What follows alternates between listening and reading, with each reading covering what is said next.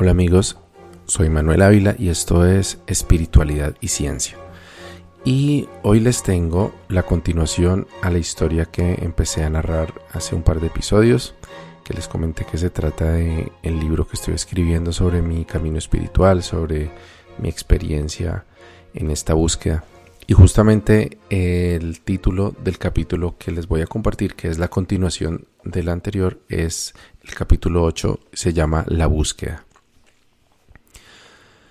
Mi duelo por la pérdida de mi matrimonio y no tener a mi hija viviendo conmigo duró varios meses.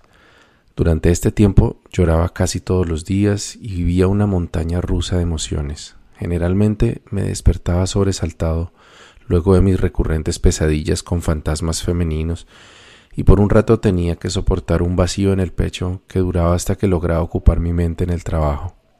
Sin embargo, distraer la mente era apenas un paliativo temporal. En cualquier momento llegaba a mi mente el recuerdo de Angélica y mi ánimo se iba al piso. En algunas ocasiones sentía una desesperación repentina que me llevaba a comportarme como un alienado. A veces salía apresurado del trabajo o de la casa y comenzaba a vagar por las calles cercanas, tratando infructuosamente de escapar de mis propios pensamientos. Otras veces sentía el impulso de llamarle y tratar de inventar algo para decirle que no hubiera probado ya su futilidad. También me refugié en un par de templos católicos donde trataba de sentir algo de la conexión espiritual que alguna vez experimenté. Le pedía perdón a Dios por haberme alejado de su camino y haber fallado como cristiano. He de decir que si bien no llegué a tener ninguna experiencia mística o revelación de ningún tipo, sí lograba algo de sosiego que me permitía volver a la difícil vida diaria por un tiempo más. Afortunadamente, Conté en ese tiempo con un jefe que aún considero como uno de los mejores que he tenido. Sabía lo que estaba pasando y tuvo mucha paciencia para aceptar mi bajo rendimiento sin hacerme mayores reclamos y en cambio sí darme consejos que aún recuerdo con aprecio. Como pasaba el tiempo y no sentía una mejoría real a mi desorden espiritual y mental, empecé a calcular el tiempo que transcurría entre mis colapsos, tal como los niños cuentan el tiempo que transcurre entre dos truenos en una noche de tormenta. Creo que durante los primeros seis meses apenas si logré contar doce horas entre dos crisis. En ese punto pensaba que así sería mi vida de ahí en adelante. También intenté meditar, pero cerrar mis ojos sin sueño era para mí un desafío. El vacío interno se intensificaba y los pensamientos se hacían más caóticos, así que probé hacer una especie de retiro espiritual en el Parque Tayrona uno de los parques naturales más hermosos de Colombia. Partí con unas vestiduras blancas con las que solía vestirme, a pesar de no pertenecer a ningún grupo indigenista ni espiritual. Me interné en el parque y no acampé como lo había hecho varias veces con mi familia o con amigos, sino que dormí en hamaca para disfrutar de un par de cálidas noches estrelladas al lado del mar. El lugar tenía una magia que me daba tranquilidad y por primera vez en mucho tiempo sentí que podía estar a solas sin sentirme incómodo. Por supuesto que la mayoría de mis pensamientos se dirigían a Angélica, pero sentía calma, una inusitada confianza de que todo se arreglaría en algún momento. Sin embargo, todo este avance se vino al piso durante la segunda noche de mi retiro. Mi descanso se vio interrumpido una vez más por una pesadilla. En esta ocasión era nuevamente el fantasma de una mujer que me atormentaba con reclamos llenos de odio y amenazas escalofriantes. Se siente muy seguro porque esto es un sueño, ¿no? Pues aquí las cosas son más reales que allá, y yo lo y si yo lo quiero atormentar y hasta matar en su realidad, yo lo puedo hacer, se lo voy a demostrar. De repente se abalanzó hacia mí y me tomó la pierna derecha, la aló hacia sí y fue tan vívido el evento que me desperté en el acto y para mi sorpresa o terror más bien, mi pierna derecha venía cayendo hacia la hamaca, como si algo o alguien la hubiera sostenido en el aire por unos pocos segundos atrás. Pero esa no fue la única sorpresa desagradable. A diferencia de la noche anterior, en la que un poco de repelente bastó para mantener a raya los indeseables mosquitos típicos del parque, esta vez noté inmediatamente que mi cara se había, había servido de banquete para decenas de mosquitos que revoloteaban por encima de mí. La sensación de tal vez un par de decenas de piquetes en mi rostro no hizo más que hacer aún más surreal ese momento de por sí tenebroso. Sobra decir que no pude pegar el ojo durante lo que quedaba de la noche, y mi estado mental, mental se fue al traste a partir de ese momento.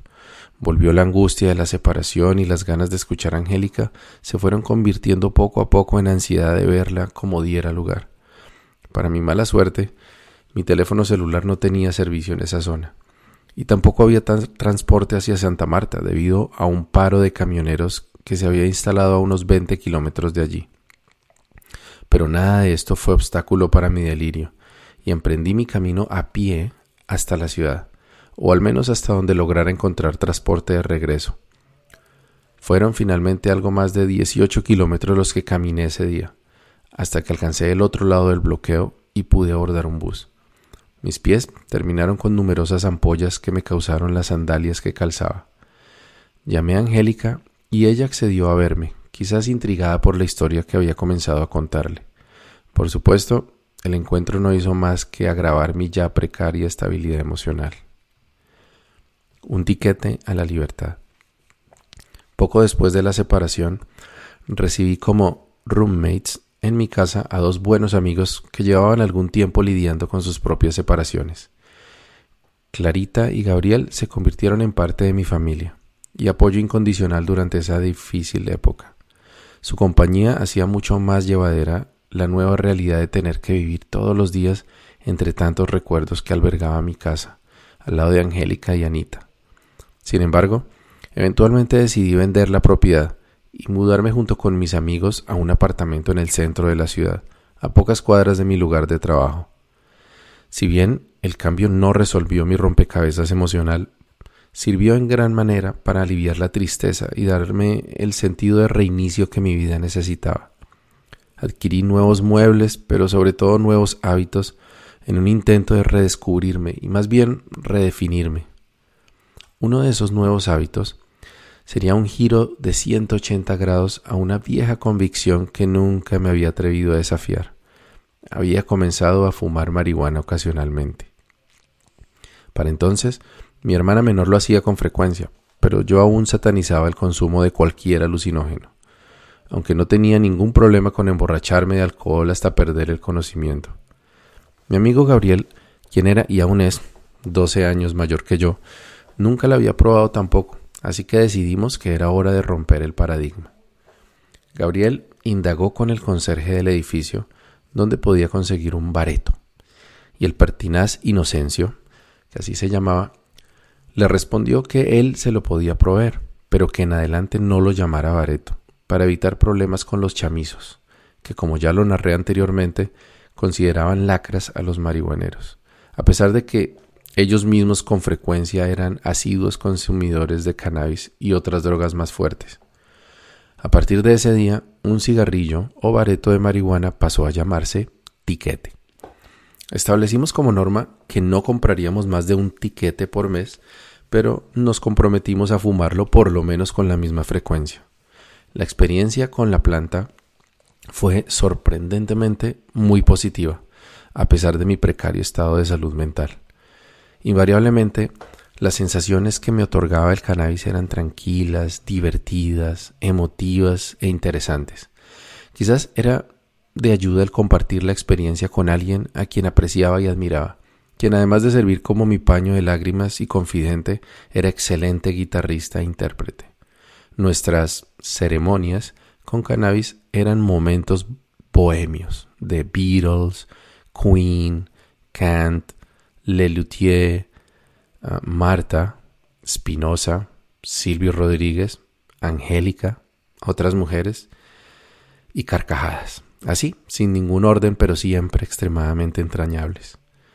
Hubo muchos momentos de reflexiones profundas y comprensiones repentinas, como aquella vez que en medio de mi viaje en Teógeno lloré por un rato mientras pensaba en lo lindo que sería tener una hija. Había olvidado por completo que ya tenía una de siete años. Deseé con mucha fuerza que se cumpliera ese sueño, y entonces, de un momento a otro, como si se tratara de una epifanía, recordé que ya tenía la hija que tanto deseaba, y en esa oportunidad además estaba en mi casa.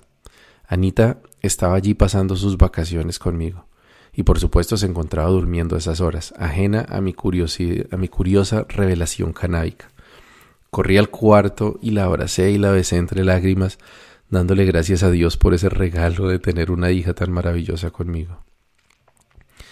Hubo una revelación más, no obstante, que sería crucial en mi vida en ese momento. En otro rato de bohemia con Gabriel, mientras fumábamos en el balcón de nuestro apartamento, disertábamos sobre civilizaciones alienígenas y de portales dimensionales, hasta que en un inesperado ataque de carcajadas nos desvió otro tema. Quizás alguna vergüenza que cualquiera de los dos recordaba del otro.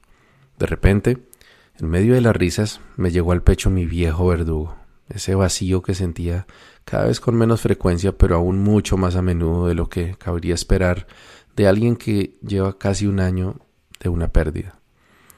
Era la primera vez que lo sentía mientras estaba bajo la influencia de la marihuana. Así que esta vez, en vez de entregarme a la tristeza y la ansiedad, me dediqué a observarlos, con el mismo escrutinio con el que a veces analizaba una hormiga o la etiqueta de una botella mientras estaba en mi viaje de cannabis. Descubrí que el recuerdo de Angélica se sentía como una jaula. Observé a mi alrededor y pude sentir los barrotes a pocos centímetros de mi piel. Sentí claustrofobia. La desesperación comenzó a rondarme. De pronto, abrí los ojos como queriendo aumentar la claridad de mi visión, y noté que Gabriel se encontraba aún riendo a carcajadas. Entonces me sentí estúpido por dañar el momento con ese recuerdo. Pero entonces se me ocurrió algo. ¿Cómo puede ser que me deje encerrar dentro de un recuerdo? E, esta jaula no existe. Al menos no existía hace cinco minutos. Angélica ni siquiera sabe que estoy pensando en ella. Ella no tiene nada que ver con lo que estoy sintiendo. Es un castigo que yo mismo me estoy dando, pero no tiene sentido. A nadie le importa. Tengo que salir de aquí. Respiré profundo y decidí que ya no quería estar en esa jaula.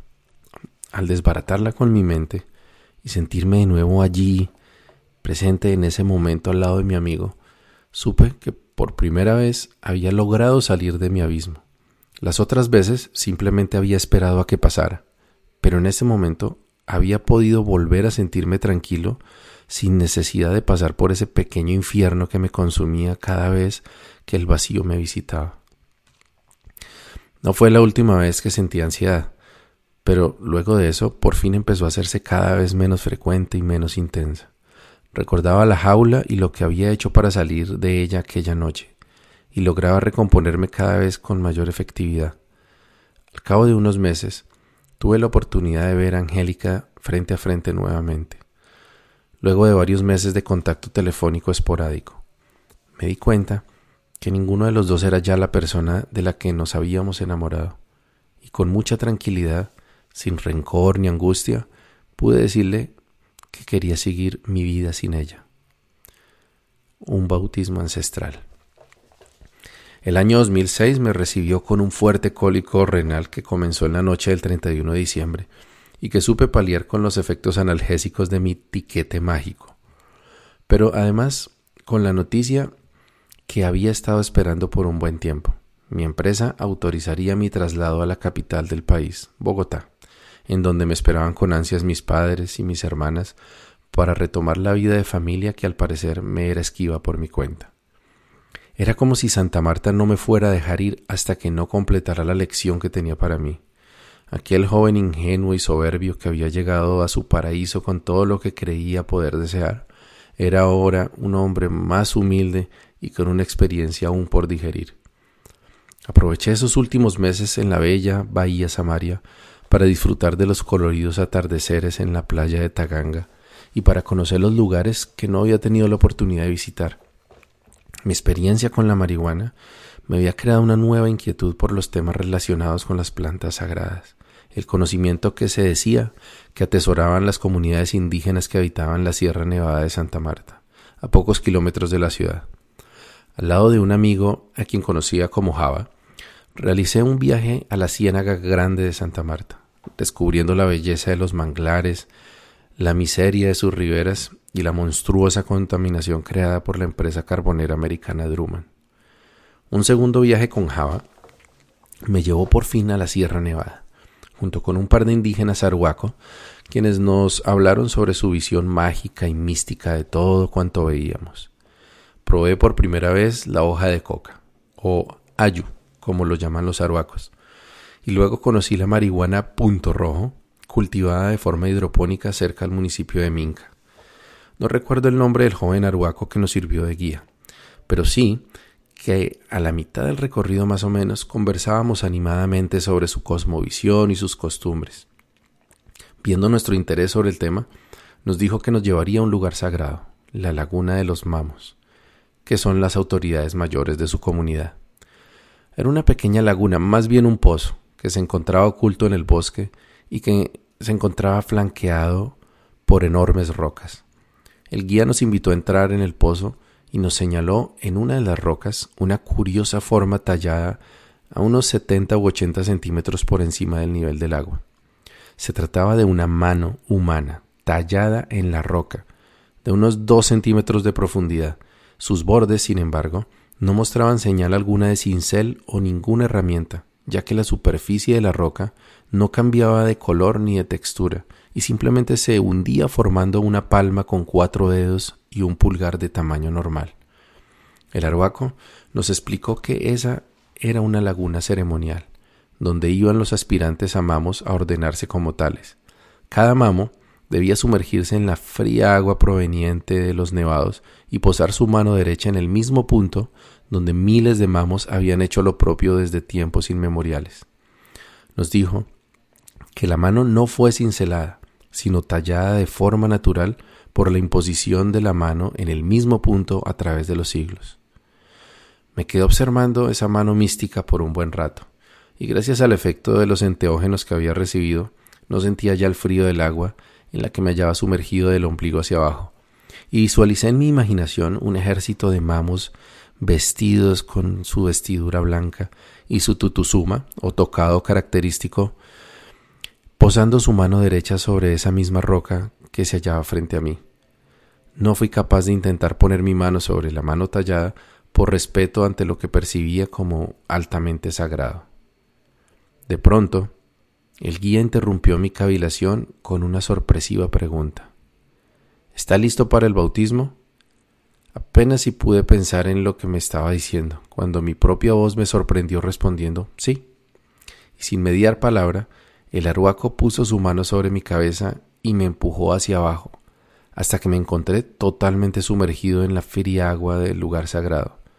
No sé cuánto tiempo me mantuvo bajo el agua porque mi mente se puso en blanco totalmente. No recuerdo haber tenido ningún pensamiento ni sensación. Era un cálido silencio con un leve vaivén en todo mi cuerpo, causado por las ondas del agua a mi alrededor. Hasta que el arhuaco me tomó del brazo y me aló a la superficie. Tomé una bocanada de aire y cuando mi vista se aclaró, lo miré a los ojos y lo escuché cuando me dijo, Bienvenido, usted nació de nuevo. Buen camino y buena brisa.